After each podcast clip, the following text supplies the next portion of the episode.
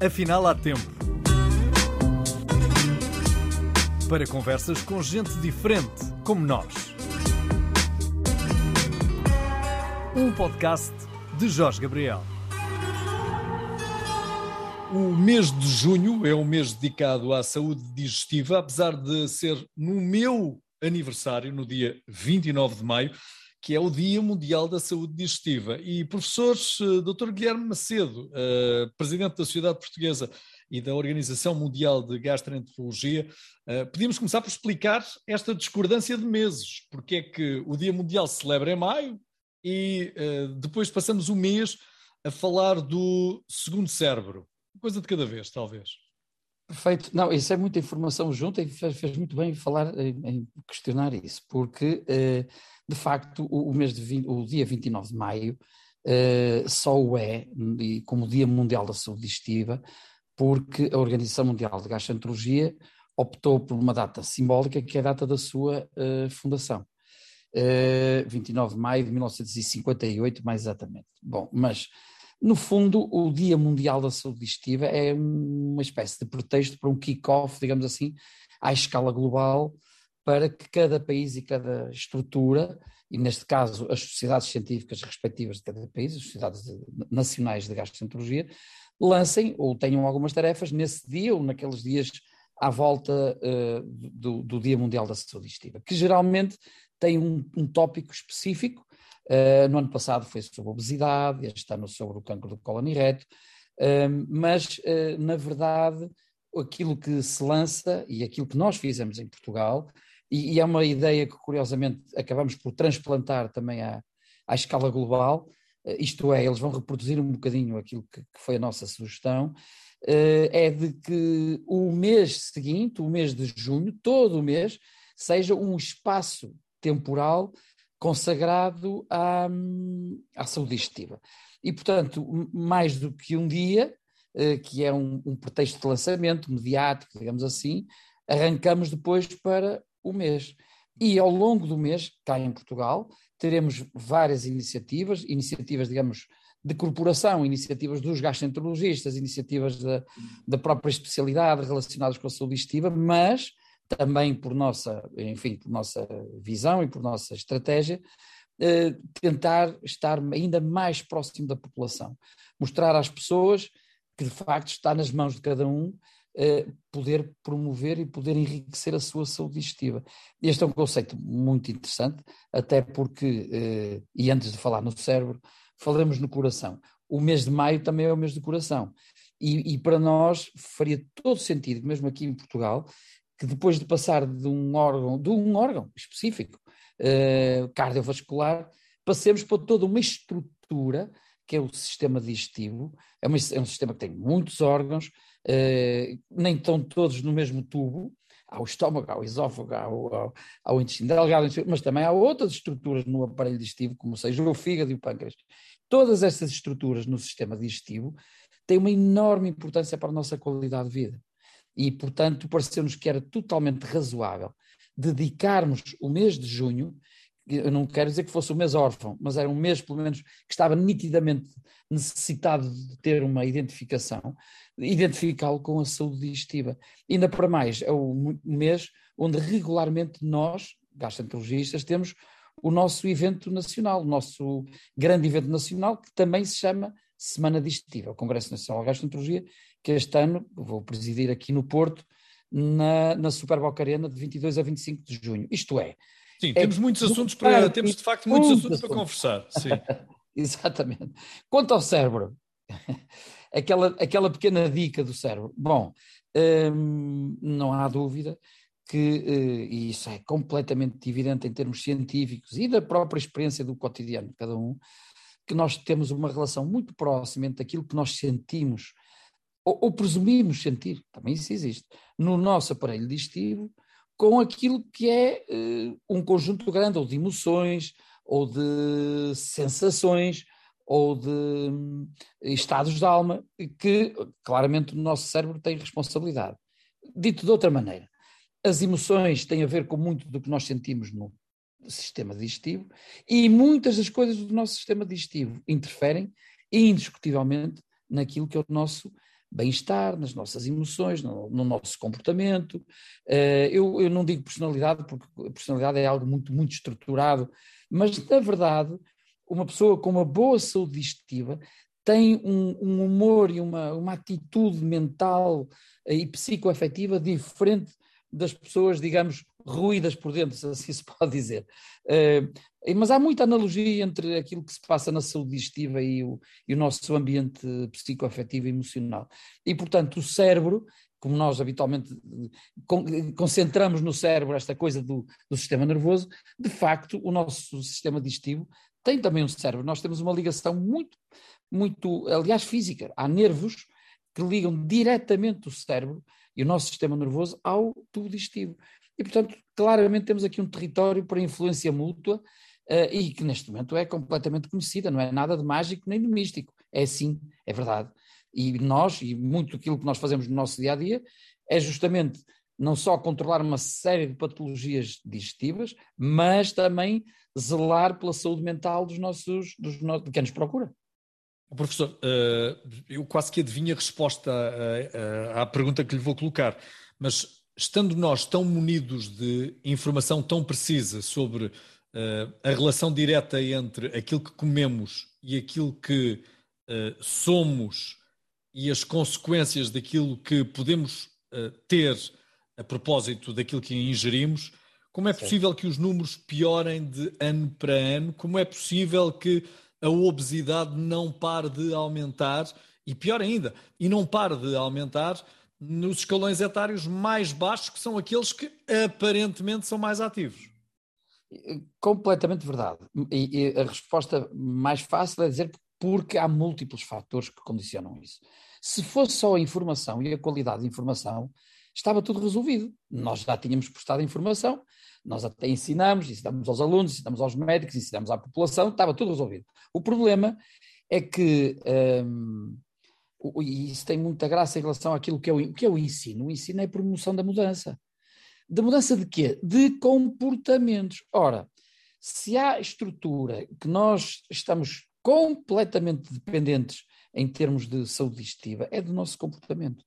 Uh, e, e, portanto, quando nós sabemos que há coisas que podemos fazer e coisas que não devemos fazer, ou que podemos fazer com mais regularidade e que devemos fazer outras com menos regularidade, isso é perfeito. O problema é que esse comportamento, isso que nós adotamos como comportamento, não é muitas vezes sustentado no tempo, não é contínuo, não é regular.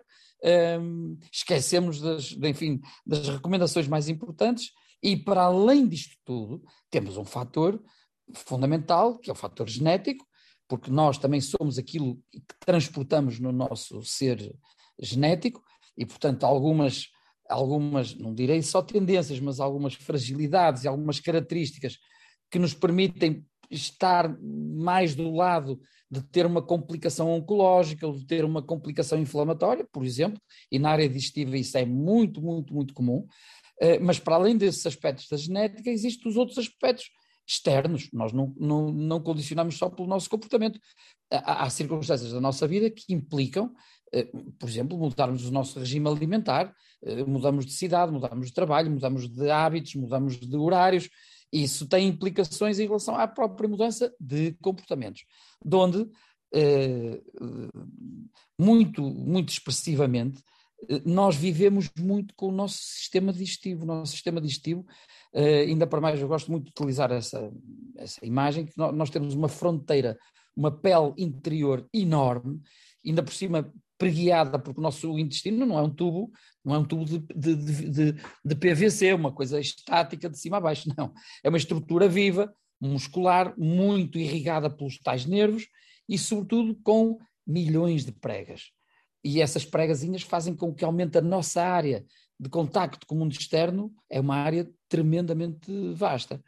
Em cima disto tudo, temos coisas que vivem lá e que estão no nosso interior, que é aquela coisa que nós gostamos de designar, a tal galáxia de micro-organismos que temos cá dentro, chamada microbioma. Portanto, o nosso negócio com o mundo exterior é um negócio muito curioso e rico. Passa por nós, passa pelo território de fronteira, que é o aparelho digestivo, passa pelas coisas que estão lá, que é o nosso microbioma, e passa pelas coisas que nós comemos e bebemos todos os dias. Portanto, isto é um desafio enorme à nossa, à nossa saúde. O que é curioso é que, por muita informação que nós demos à nossa população e expliquemos que é preciso hábitos regulares, a verdade é que essa informação não é muito complexa.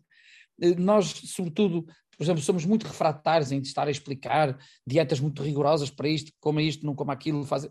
Em rigor, o nosso grande foco é dizer às pessoas para terem uma alimentação diversa, rica e ter pouca tendência para um, concentrar ou afunilar os seus esquemas alimentares em regimes muito rígidos.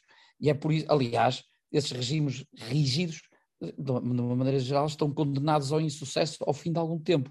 Isto é, nós podemos promover uma dieta hipocalórica, uma coisa que faça emagrecer durante algum tempo, ótimo, fantástico, perfeito. Só que isso depois tem outras implicações, outro impacto na própria saúde digestiva. Portanto, o grande truque aqui é diversidade, equilíbrio uh, e, sobretudo, uh, render, não nos rendermos ao hedonismo de, do consumo uh, de todas as coisas boas que felizmente nos são colocadas à disposição, mas o nosso critério de saber quando e como e em que circunstâncias é muito importante para nós. Professor, é ou não verdade que nos países mais civilizados os números são mais preocupantes no que às doenças digestivas diz respeito do que nos países em desenvolvimento ou em subdesenvolvimento? É, é, é, completamente verdade, porque lá está, é o tal hedonismo, é uma forma da nossa sociedade de querer demonstrar-se a si própria que é rica, possante e pujante e traz para a nossa frente muitas coisas que são de facto apelativas e, e, e, que despertam o nosso desejo de consumo. Algumas delas têm até produtos químicos, e não é por, por maldade, é porque é assim mesmo. Tem produtos químicos que são mais palatáveis, mais apetecíveis, mais desejáveis. E isso faz com que depois nós próprios nos eh, façamos dirigir para o consumo destes próprios produtos. Eu já nem estou a falar, estou, não estou a falar só dos refrigerantes, etc. Estou a falar de uma série de outros produtos que até pela forma como são apresentados se tornam, eh, digamos, apetecíveis para o consumo. Não há mal nenhum nisso. O problema, mais uma vez, é uma certa homogeneização, uma certa constância no consumo deste tipo de coisas, o que faz com que desvie, eh, com que eh, amplifique determinados vícios e não permita a tal diversidade e a tal riqueza. O nosso aparelho digestivo precisa de ser confrontado com coisas variadas, não com eh, coisas muito constantes, os mesmos estímulos, os mesmos hidratos de carbono, as mesmas gorduras, as mesmas proteínas, não precisa dessa diversidade. É essa diversidade que nos faz ser mais saudáveis e, mais curiosamente, protege-nos de outras coisas, como, por exemplo, a obesidade. A obesidade é, é, uma, é uma situação clínica das mais evidentes, mas não, mas não seja só fisicamente, mas das, das que mais evidencia os tais desequilíbrios. Não são só desequilíbrios comportamentais e não são só as pessoas que querem ser obesas que são obesas, não é bem assim. É porque também há condições favoráveis genéticas e as próprias condições daquilo que nós nos alimentamos. E, portanto, como digo, há aqui um, um conjunto muito variado de, de estímulos uh, e que, em última análise, no último momento, nos obrigam a sermos conhecedores do que é que podemos fazer pela nossa saúde digestiva. O exercício físico é uma das coisas boas, por exemplo. Já lá vamos eh, mais em concreto ao exercício físico, porque uh, eu julgo que é já do senso comum que o exercício físico, para além de nos proporcionar felicidade, também nos pode promover saúde. Mas, mas já ah, lá vamos, já ah. lá vamos. Uh, temos ainda trabalho então de divulgação, uh, que será aparentemente insuficiente, para, pelo menos para já, porque ainda estará inculcado no cérebro não só da nossa geração, da sua, da minha e dos mais novos, que gordura é formosura e não é apenas um sinal de sucesso, de certo. sinal de, de, de valorização uh, até das nossas capacidades económicas para uh, adquirirmos aquilo que, que, queremos e que bem nos apetece. Mas é também o contrário daquilo que durante muito tempo a civilização foi demonstrando, que era quanto mais magro, mais potencialmente doente, não é? É, é isso é verdade, e apesar de tudo, as gerações não foram incorporando esse conceito, essa mudança, uh, de que a obesidade promove doença, ela, ela em si própria já gera doença e ela promove a doença, e a obesidade tem uma coisa associada que é terrível, que é uma certa uh, inanição, uma certa uh, o sedentarismo, quer dizer, e, e esse, esse desligar progressivo das responsabilidades com o exterior, sejam comportamentais, sejam, sejam até relacionais, interrelacionais entre pessoas, um, que é uma coisa que o desporto obriga, de uma maneira geral, o desporto obriga a algum relacionamento entre, entre homens e mulheres, entre, entre toda a gente, entre, entre diferentes grupos etários, entre diferentes profissões. Uh, o, o, o, exercício físico é das coisas mais genuinamente democráticas que existe, porque, de uma maneira geral, cruza as pessoas, cruza as culturas. Uh, curiosamente, quem se dedica mais, por assim dizer, ao sedentarismo, ou melhor, quem se remete a algum sedentarismo não só tem um isolamento progressivo, mas, e lá está, a obesidade, em algum momento, também corresponde a esse certo isolamento. Aquela ideia de que a pessoa, eh, e nunca nos esqueçamos de um, de um, grande guru, digamos, da comunicação, como é João Soares, eh, quando ele, ele, tinha um programa extraordinário, eh, Viva o Gordo Abaixo Regime, em que ele brincava justamente com os conceitos eh, mas repare, brincava também com uma certa perversidade. Quando diz viva o gordo, está a fazer o elogio, é algo que é positivo uh, e que é algo de bom humor, e associa-se o bom humor a, a, sobretudo, alguma, alguma sobrecarga de peso. Agora, também todos nós sabemos que quando estamos a fazer um regime para emagrecer, estamos um bocadinho mais irritados, mais, mais uh, insatisfeitos Porquê? Porque nós temos uma tradição já histórica, cada um de nós, do, do, tal hedonismo, do tal consumismo das coisas que nos dão prazer e, portanto, se nos retiram o prazer durante algum tempo, longo, curto ou longo, não nos mostramos satisfeitos, como é evidente. A questão é reencontrarmos o nosso equilíbrio. Voltamos sempre à mesma história. E é verdade eh, que os países mais civilizados padecem de situações, por exemplo, as situações oncológicas do tubo digestivo são muito mais frequentes nos países civilizados. Estou a falar do cancro do cólon e reto, estou a falar do cancro do estômago, estou a falar do cancro do esófago, estou a falar do cancro do pâncreas. É claro, posso dizer, está bem, bom, os países menos civilizados morrem porque morrem com outras coisas eh, que, que, não estão eh, acessíveis à civilização. Não é completamente verdade. Nós temos cada vez mais evidência de que há comportamentos adotados por pessoas e sociedades que nos tornam mais vulneráveis ao aparecimento de alguns cancros e, portanto, uh, cancros digestivos em particular, e que são aqueles que dominam. Curiosamente, claro, cada especialista na sua área diz: não, isto é mais importante. É... Pronto, é verdade que, sim, senhora, temos o cancro do pulmão, temos o cancro da próstata, temos o cancro da mama, mas aquele que verdadeiramente é menos sexista de todos, porque afeta toda a gente em grande número e por isso bate, infelizmente, os recordes em todo lado, é o cancro do cólon reto. E, e, e, e, se nós pensarmos nos tais Big Five, o cólon reto, mais o estômago, mais o esófago, mais o pâncreas, mais o fígado. Bom, estamos, portanto, a falar de, uma, de, um, de um gravíssimo problema de saúde pública. Isto ao lado oncológico da coisa, porque ao lado do dia a dia. E do dia a dia, todos nós temos muitas vezes manifestações daquilo que designamos por dispepsia, dificuldades de digestão, enfartamento, ventre inchado, uh, flatulência, uh, dificuldade em fazer digestão, perturbação do sono associada a isso muito frequente, azia, refluxo, meu Deus, portanto, todo este, todo este conjunto de sintomas são sintomas da área digestiva e por isso nós achamos que este é um assunto, ou são assuntos, que é importante que as pessoas conheçam, compreendam e os combatam. Abriu o compêndio. Uh, há também uma corrente de pensamento que uh, tem advogado que a melhor forma de mudarmos atitude é atingirmos a carteira dos que não tomam cuidado consigo.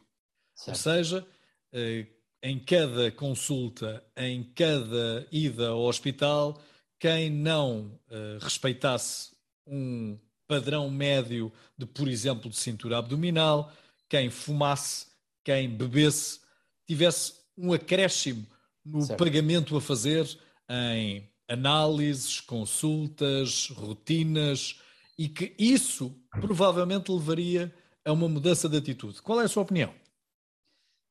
A minha opinião é, é muito clara em relação a isso. Essa, essa visão, eh, digamos, ultrassanitária eh, parece-me muito perigosa, porque, eh, de alguma forma, é uma espécie de condicionamento global perante uma moral sanitária que pode não ser a mais correta, ou pelo menos pode ser a mais adequada num determinado período de tempo, mas ninguém nos garante que seja algo que, que seja eh, eh, que liberte as pessoas para elas próprias saberem escolher o seu destino, um, o seu destino biológico.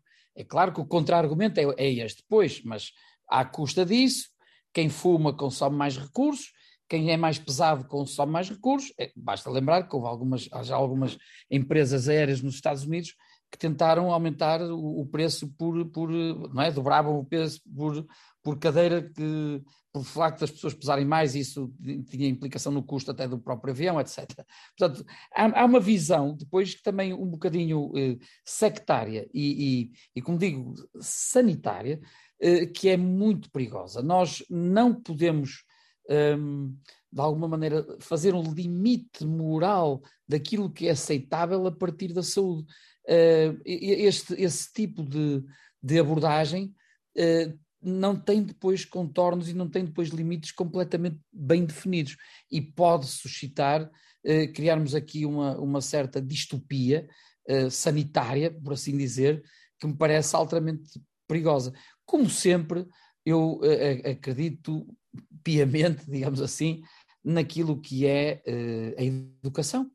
E, e, e, a educação é o que nós podemos transmitir de melhor entre pares, e quando digo entre pares, digo entre os profissionais médicos, entre os profissionais de saúde, entre pares, digo, digo também entre as famílias. Portanto, é esse, esse caminho de mostrar aos outros ou de indicar aos outros uma alternativa viável e uma alternativa possível, é isso que se chama educação, colocar algumas regras, colocar algumas vias, colocar algumas alternativas, isso chama-se educação. Uh, isso é a forma mais libertária de podermos ter uma sociedade verdadeiramente saudável até, porque, vejamos, qualquer, uh, qualquer tentação totalitária na área da saúde uh, seguramente vai criar novos desequilíbrios. Nós é que podemos ainda não estar completamente à espera deles. Como dizia há, há 20 anos, esse cavalheiro já faleceu, num dia até tristemente célebre para os Estados Unidos. Mas o Donald Rumsfeld, quando falava há 20 anos nos knowns unknowns, isto é, aquilo que nós desconhecemos que conhecemos, e até daquilo que desconhecemos que desconhecemos, eh, nós, criando uma sociedade distópica em termos de saúde, estamos a abrir a tal caixa de Pandora para aquilo que desconhecemos que desconhecemos. E, portanto, território perigoso eu investiria muito na, na, educação, naquilo que nós podemos mostrar aos nossos filhos, às pessoas mais velhas, às pessoas do, do, nosso grupo etário, às pessoas com quem nós, de alguma forma, nos relacionamos profissionalmente. Educar, educar é mudar, é, é, é mostrar caminhos, é Vamos promover ver, a mudança. Vamos ver para, para onde nos levam as contas do Serviço Nacional de Saúde. Isso depois é, é mais adiante. Isso, isso são contas de outro rosário ainda. E rosário é uma palavra muito bem aplicada neste contexto. Podia dizer calvário, mas não, digo rosário. Mas vamos à prática desportiva. Uh, não chega só a fazer uh, prática desportiva. Uh, eu já nem, já nem digo desporto, porque as pessoas imediatamente tornam mais complexo o regresso a uma atividade física. Eu prefiro chamar-lhe uh, até movimento, mais do que outra coisa qualquer, porque se falamos em desporto, as pessoas pensam logo em despesa, porque têm que me inscrever em alguma coisa. Atividade física talvez seja o melhor que as pessoas podem fazer caminhando, única e exclusivamente, nem é preciso correr, basta caminhar, não é? Basta deixar o carro um pouco mais distante do sítio onde trabalham, por exemplo, e já faziam um caminho, era uma, era uma hipótese. Uh, mas também precisamos de estar alimentados adequadamente para podermos fazer exercício físico, não é? É, é, é, mais uma vez, totalmente verdade. Exercício físico não significa. Praticar exercício físico não, não significa ser desportista, uh, nem sequer significa ser desportista de alta competição, que é outra coisa. Agora, o exercício físico é uma condição vital que nós todos temos que compreender que deve existir. Já falamos aqui há algum tempo atrás sobre o sedentarismo um, e, e, aquilo que nós dizemos em relação, sobretudo, à saúde digestiva, porque isto é que é surpresa, porque de uma maneira geral as pessoas achavam, ok, está bem, a saúde cardiovascular, a saúde osteoarticular, aquelas coisas, pá, tem a ver com, a saúde, com o exercício físico. Não, não. O exercício físico tem uma implicação muito grande com a saúde digestiva. Um, e por isso o, nós dizemos mexa-se, um, marche ou corra. Agora, entendamos, não é quem foi sedentário até ao dia uh, 14 de junho, que vai no dia 15 de junho calçar umas sapatilhas e desatar a correr pela circunvalação abaixo ou por outra zona qualquer, uh, não pode ser. E, portanto, é preciso um condicionamento, um, um, certo treino, uma adequação, lá estamos nós, como em tudo, uma adequação do organismo a uma nova realidade. Eu só gostava muito é que a nova realidade fosse que as pessoas tivessem, para além de todas as atividades que têm durante o dia e de todos os estímulos que têm durante o dia, consagrassem algum tempo ao exercício físico, ao exercício físico regular. Não precisa, não precisamos de ter eh, todos aqueles, todo aquele aquele, eh, todos aqueles artefactos, artefactos, aqueles gadgets todos, é giro. Também dá para consumir, a gente até pode consumir aquilo, até pode ser engraçado. Mas, mas não, não é preciso nada disso. O exercício físico consegue-se com muita facilidade. E pequenos hábitos, como esse, por exemplo, deixar o carro um bocadinho mais afastado, ou outros, o circular em determinadas horas do dia, o, o, o, consagrar algumas horas do dia, ou dia sim, dia não. Ter uma rotina de exercício físico parece-me muito, muito, muito interessante. E é muito curioso porque isso contribui para o bem-estar emocional. Ora, se há coisas que, que, que possam interferir no bem-estar, na nossa saúde digestiva, é o bem-estar emocional. Como se disse logo no início, esse caminho é bionívoco, é recíproco. Uh, o bem-estar emocional ajuda a saúde digestiva, a boa saúde digestiva ajuda ao bem-estar emocional. Portanto, se nós criamos aqui condições, digamos, sistémicas, para que nos uh, possamos sentir em condições, isto é o ideal. E, portanto, mexa-se, uh, ande, corra se for necessário, faça exercício físico, é muito importante para a sua saúde digestiva. Repare, por exemplo, o, o, Jorge Gabriel há bocadinho disse assim, tal, pois é preciso sabermos o que é que a gente come, por exemplo, comer desmesuradamente, ou pelo menos inapropriadamente antes de exercício físico, não faz bem. Uh, fazer exercício físico extremamente violento, e como há pessoas que eu adoro ver, que andam com as garrafinhas para ali, fazem um minuto de exercício físico e bebem durante dois minutos líquidos.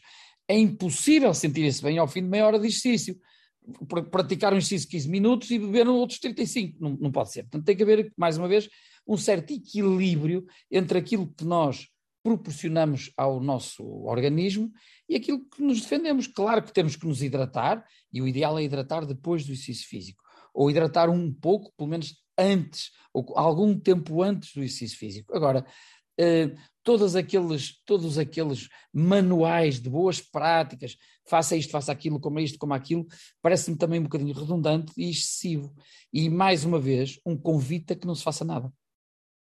Até porque os resultados podem uh, aparecer, em alguns casos rapidamente, mas também partem é de um modo muito, de um modo muito célere. Uh, Falámos então do exercício e é bom também uh, avisarmos aqueles que nos veem e ouvem que uh, no domingo 19 há uma corrida caminhada solidária que vai decorrer uh, aqui próximo da cidade do Porto com esse intuito, de pôr as pessoas a mexer e também, simultaneamente, de adquirirem informações sobre a saúde digestiva e se ainda tiverem a hipótese de se inscrever, façam-no através da da RAN Porto, que é a organizadora deste, deste evento. Mas agora falemos daquilo que uh, nós devemos comer. Estamos uh, com o verão aí à porta, temperaturas altas, e há quem queira de repente perder uh, peso, ou melhor, ganhar uma nova forma. E quanto é. mais depressa isso suceder, melhor. Então fazem-se agora, como é que se chamam as dietas?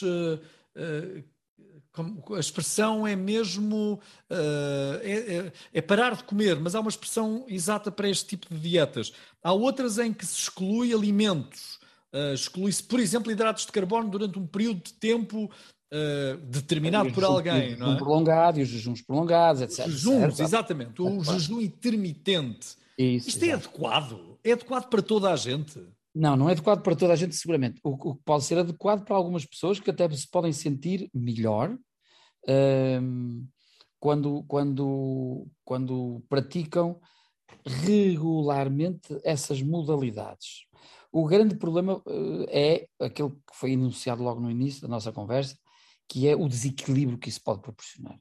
Um, uh, repare, o, o, exercício físico, as, as, coisas que nós fazemos com, a nossa biologia, tem também uma, uma tradução bioquímica, até hormonal. Um, e, e, mais, o exercício físico, por exemplo, regular, promove o, o, que, que, nós segreguemos algumas coisas importantes para nós, as endorfinas, que nos dão uma sensação de satisfação, etc. E é por isso que nós vemos muita gente eh, quase adicta ao exercício físico, o que também já começa a raiar e estar ali na fronteira do desequilíbrio. Mas, muito bem, pelo menos que se consiga um exercício físico regular já, já não é mau.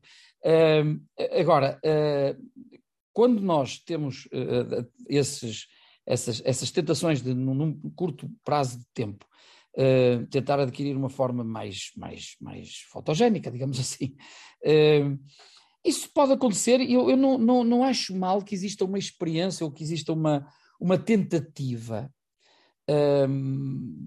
da pessoa de alguma forma se tentar reestruturar até fisicamente. Eu, eu, não, eu não vejo isso, sinceramente, de, de uma forma crítica, vejo isso como uma oportunidade.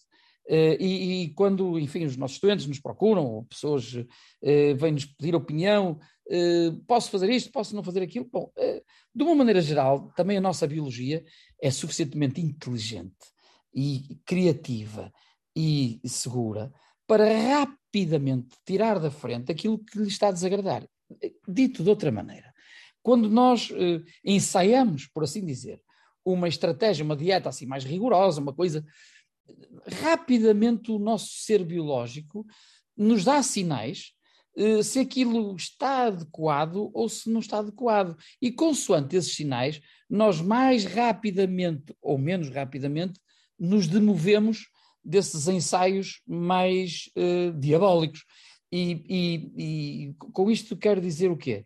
Quero dizer que não sou contrário que a pessoa possa imaginar que possa ter um benefício de uma determinada dieta, se com isso ela tiver a oportunidade de se inspecionar, de se autoanalisar, de compreender os, dif os diferentes erros alimentares que vai cometendo, se com isso for capaz de mudar, de mudar alguma coisa do seu dia a dia, do seu cotidiano, dos seus hábitos regulares e encontrar uma, uma, digamos, um caminho mais equilibrado. Eu sou favorável a que essa experiência, digamos, uh, limite, eh, por assim dizer, uh, exista.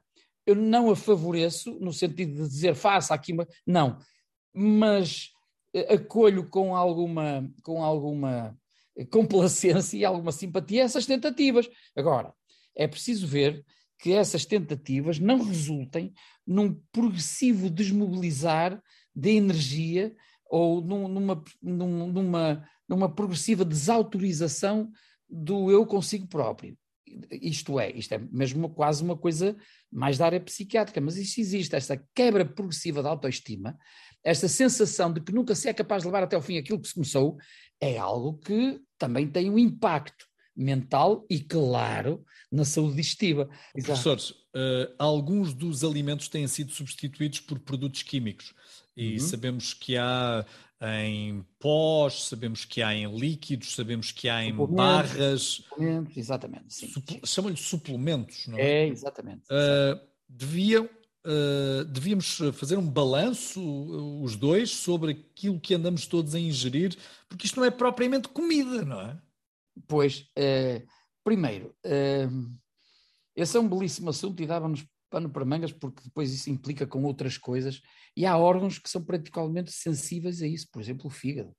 Os suplementos que muitas vezes se consomem nos ginásios, eh, porque são complementos proteicos e, e, está lá tudo escrito, mais ou menos, mais ou menos está lá tudo escrito, nas, na, na posologia e na composição, só que tem muitas expressões que ninguém sabe exatamente o que é que aquilo corresponde. E pior do que isso, algumas têm mesmo compostos hormonais que fazem tendência a aumentar a massa muscular, etc. O que pode ser muito, mais uma vez, muito apelativo e muito, e muito simpático de imaginar, mas na verdade isso pode causar graves danos à saúde. Ponto 1. Um, isso, é, isso é uma coisa que está relacionada, sobretudo, com, digamos, quem pratica muito exercício de ginásio, pratica muito, uh, digamos, o ambiente social do ginásio e, e o, o, conselho do amigo ou, ou, do companheiro ou do parceiro ou da parceira ou alguém que faz e que consome isto e que consome aquilo para ter mais força muscular, hum, eu teria aqui uma série eh, de reservas em relação ao consumo desses produtos. Primeiro aspecto. Segundo aspecto, as barras nutricionais muitas vezes têm interesse, têm. Eu não digo como suplementos, mas digo como complemento. Por vezes, por diversas circunstâncias, uh, o, o, regime alimentar de uma, uma, determinada pessoa durante alguns dias pode não ser mais adequado, ou por viagens, ou por, por razões profissionais, seja pelo que for. E, portanto, pode haver, não digo necessidade, mas pode haver o recurso a esse tipo de, de uh, compostos uh, às barras nutricionais. Algumas são, de facto, muito equilibradas, algumas pretendem ser equilibradas. O problema é, volto a dizer, o consumo de algo muito equilibrado não garante o equilíbrio no fim. Esse, esse consumo desproporcionado pode ser fonte de desequilíbrio. E, portanto, voltamos sempre à questão inicial. Agora, uh, há um mito associado a isto tudo, que é um, os produtos ditos naturais, porque são naturais, não sendo químicos, fazem bem. Ora bom, que é, que é o, o, o, contrário eh, daquilo que nós estamos a sugerir. Eh, os produtos naturais só, só têm efeito em nós porque têm compostos químicos. E, isto é, o que é um produto natural? É um produto químico que a natureza nos dá, eh, não é mais do que isso. E, portanto, aliás, eu costumo dizer muitas vezes, há um produto natural fantástico que mata, por exemplo, a toxina dos cogumelos da manita mais, mais natural não pode haver do que a manita fala, um cogumelo, mas a toxina, que é natural, eh, mata-nos. E, portanto, eh, não é o facto de ser um produto natural que nos garanta a, a, a saúde ou a, ou a eternidade. Não, não é. A ideia geral é que o sal já obteve um impacto uh, junto da população que levou uh, cada um de nós a termos mais cuidado com a ingestão do mesmo. Certo. Com o açúcar não estou em crer que tenhamos obtido resultados tão uh, positivos quanto aqueles que já obtivemos com o sal, a ponto de, inclusive, a produção do pão ter que se uh, reger de regras muito rigorosas quanto à quantidade de sal. Ora, sim, se espreitássemos a bula de muitos dos alimentos que andamos a ingerir, uh, iríamos descobrir muito açúcar. Será Verdade. esse o nosso vício escondido? Também é um vício escondido, como haverá outros dentro de muitos destes produtos.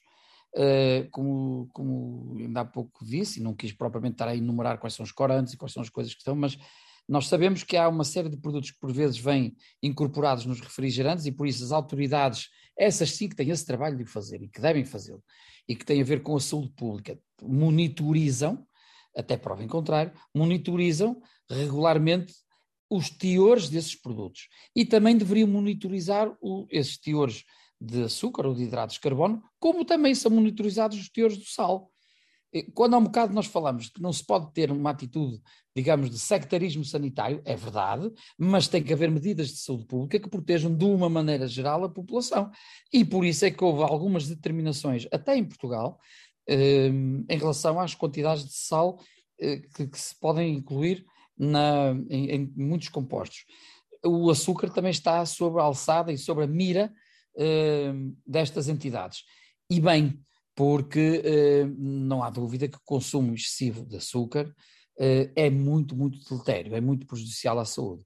Professor, estamos a falar de produtos que substituem os alimentos correntes, comuns, aqueles que nos habituamos a comer desde, desde crianças estes transformados, estes suplementos, esta nova alimentação que surgiu uh, pode também indiciar este crescente número de intolerâncias alimentares que vamos encontrando até nas gerações mais novas, porque uh, é cada vez mais cedo que detectamos intolerâncias alimentares em adolescentes, em uh, pré-adultos, em crianças. Tem uma coisa a ver com a outra? tem, tem uma coisa a ver com a outra, mas não tem só eh, uma coisa a ver com a outra. Uh, o foco, o interesse, uh, a nossa capacidade diagnóstica, a nossa mediatização em relação a esse assunto está muito maior em relação às intolerâncias.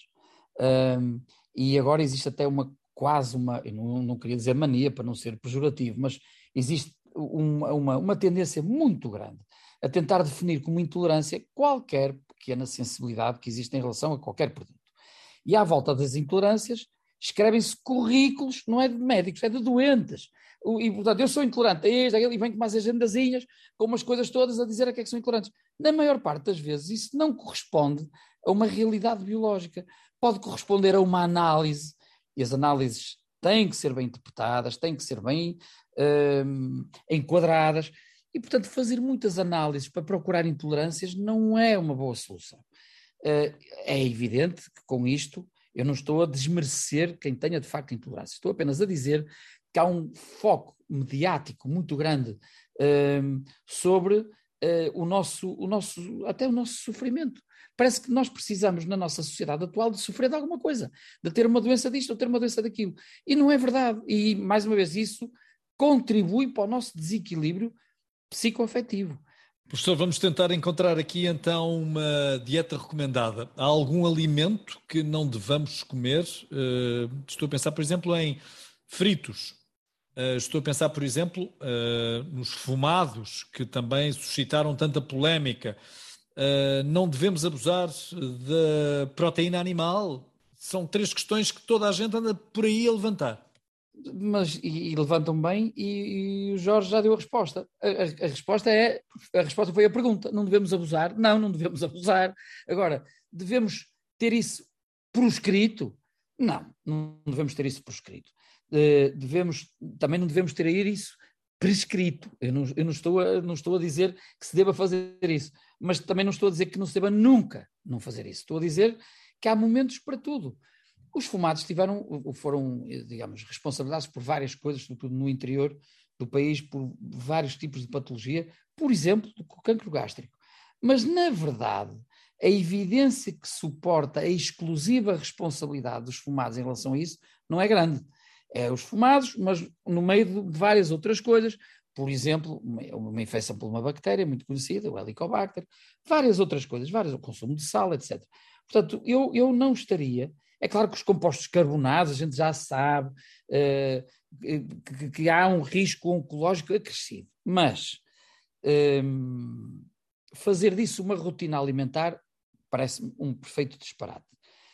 Fazer disso um pecado capital também me parece outro disparate. Eh, isto é, volto a dizer, nós precisamos de essa exposição não pode, pode não ser regular, mas é uma exposição temporária, pelo menos, uh, a, a, determinados compostos daquilo que nós vemos e que nos suscitem alguma, alguma, alguma atração.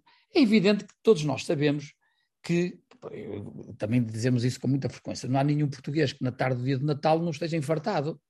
Uh, não é por causa disso que não vai ter o Natal, não é por causa disso que não vai ter, não vai consumir aquilo que consuma, costuma consumir no Natal. Mas é, é, portanto, é preciso termos a noção de que nós somos o que comemos e também sentimos o que comemos. O que não significa que deixemos de comer nem para não sentir, nem para ser.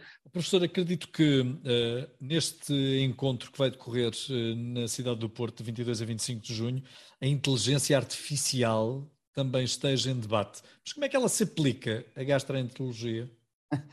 Olha, até lhe posso dizer que neste momento a inteligência artificial é. Um eh, uma das áreas nas quais, é, nas áreas médicas, é provavelmente na, no nosso país, na gastroenterologia, uma das que está mais desenvolvida, isto é, e, mais, e que nos dá mais créditos internacionalmente.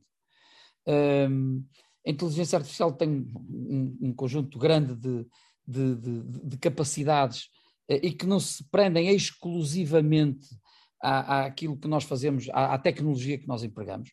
E nós empregamos muita, muita, muita tecnologia. Aliás, é, é uma das características importantes da nossa especialidade, é esse, essa, esse avanço gigantesco nos últimos 20 anos que nos faz ser muito mais invasivos sem o ser, isto é, nós conseguimos ir ao âmago das coisas, aos sítios mais pequeninos do que temos cá dentro, sem estar propriamente a causar dano ou a causar sofrimento, isso parece-me extraordinário. Uh, a, a, a, coleta de toda essa informação, uh, a capacidade de podermos gerir toda a informação que vamos coligindo ao longo do tempo, é claramente um dos aspectos onde a inteligência artificial mais nos ajuda, uh, mas não exclusivamente. Aliás, nós dizemos que a inteligência artificial não é the next big thing. Não, não, já é a big thing. Para nós, já não é do next, é uma realidade que já estamos a viver. Uh, sim, e na, na, nossa semana digestiva, no nosso Congresso Nacional de Gastroenterologia, nós teremos vários momentos consagrados à inteligência artificial. Uh, e a inteligência artificial não vai ter só a ver com a endoscopia digestiva, que é a endoscopia que toda a gente conhece, aquelas coisas que fazem com que nós consigamos ver tudo o que se passa de uma ponta à outra no nosso organismo, mas não tem só a ver com isso, também tem a ver com as coisas relacionadas com o pâncreas, as coisas relacionadas com o fígado, portanto é um, é um mundo todo que está a ser uh, revelado, uh, nem, nem quero dizer desvendado, porque não se trata de desvendar, trata-se simplesmente de o tornar ainda mais visível e, sobretudo, mais, mais humanizado. Uh, provavelmente menos invasivo. Menos invasivo, com certeza. E, e só, só, que para chegar a esse momento temos que ter uma, um conjunto de informações e um conjunto de, de, de dados clínicos de grande importância e de grande volume, e para o qual a inteligência artificial também contribuirá, sobretudo através de uh, algumas, algumas das suas modalidades que nós estamos, estamos a aplicar. E uma provocação para fecharmos esta nossa conversa: podemos brindar à nossa conversa uh, com alguma bebida alcoólica ou devemos brindar com água? Eu acho que devemos brindar de várias maneiras. Devíamos brindar com água. Uh, Quanta, mas... professor? Quanta por dia? Aproveite. Depende, depende, olha, desta conversa que me foi longa, eu acho que nós vamos precisar de beber, de beber um bom bocado de água, pelo menos, pelo menos um copo, e estamos a falar de uma série de, de mililitros, estamos a falar, por exemplo, um copo com 50 mililitros estaria muito bem. Uh, mas, pelo menos, pelo menos, para já. Uh, mas, por exemplo, uma, uma, uma, uma, se as pessoas quisessem brindar uma, uma, não uma conversa, mas um relacionamento de proximidade, uh, um encontro, que, um reencontro, por exemplo, depois de tanto tempo de pandemia, não vejo problema nenhum em que brindar com 33 centilitros uh, de, uma, de uma garrafa de cerveja, não, não vejo, com álcool, não vejo nenhum problema nisso. Mais uma vez, estamos a falar do equilíbrio. Ou uh, um, um, copo de vinho, por que não? não vejo nenhum problema com isso. Uh, a hidratação. Então não se enganou, disse um copo, não disse uma garrafa, não foi? Não, e, e não disse um copo de cada vez. Disse um exatamente, exatamente. Uh, é por isso que convém que as pessoas tenham muitos motivos para brindar, mas convém não brindar sempre com a mesma coisa. Voltamos à questão da, da homogeneização dos brindes. Uh, mas não, não, eu não vejo, também nesse aspecto, nós devemos ter uma, uma visão culturalmente rica. O álcool em Portugal um, é simultaneamente um problema, e um problema sério de saúde, mas não é o álcool. É o alcoolismo, é a adição ao álcool, que não é, não é, não é tudo a mesma coisa. Uh, o álcool, por sua vez, o, o consumo moderado ou regular de álcool, não me parece que seja prejudicial e, sobretudo, não me parece também, e é bom, e, com todas as letras para não haver dúvidas, também não digo que faça bem à saúde. Uh, há também os mitos de que o álcool pode fazer isto e pode fazer aquilo. Pode. Ah, o álcool há uma coisa que faz: desinibe e aproxima as pessoas nos contactos sociais que é preciso ter. E isso tem a sua temporalização. Portanto, não precisamos de exagerar nem nos brindes, nem nos consumos. Uh, agora, não vejo nenhum problema em que haja uh, um, um, consumo muito moderado e muito regular, uh, muito ponderado de álcool é preciso também dizer-se aqui e agora que há pessoas que de facto não podem beber álcool algum. Uh, e, portanto, isso faz parte do outro espectro da situação. Uh, portanto, é, mais uma vez, estas regras têm que ser adaptadas ao tempo e ao modo e à pessoa. Professor, muito obrigado pelo seu tempo e um bom mês de junho para si e para esta comemoração. Foi um gosto e espero contar consigo como um embaixador da saúde digestiva. Porque, Conta facto, comigo com certeza. melhor a interpelação daquilo que são as preocupações de quem se dedica à saúde digestiva. Muito obrigado. Sabe que sim, sabe que sim. Um abraço, muito obrigado. A entrevista na íntegra estará disponível no Spotify e no canal de YouTube Jorge Gabriel Oficial.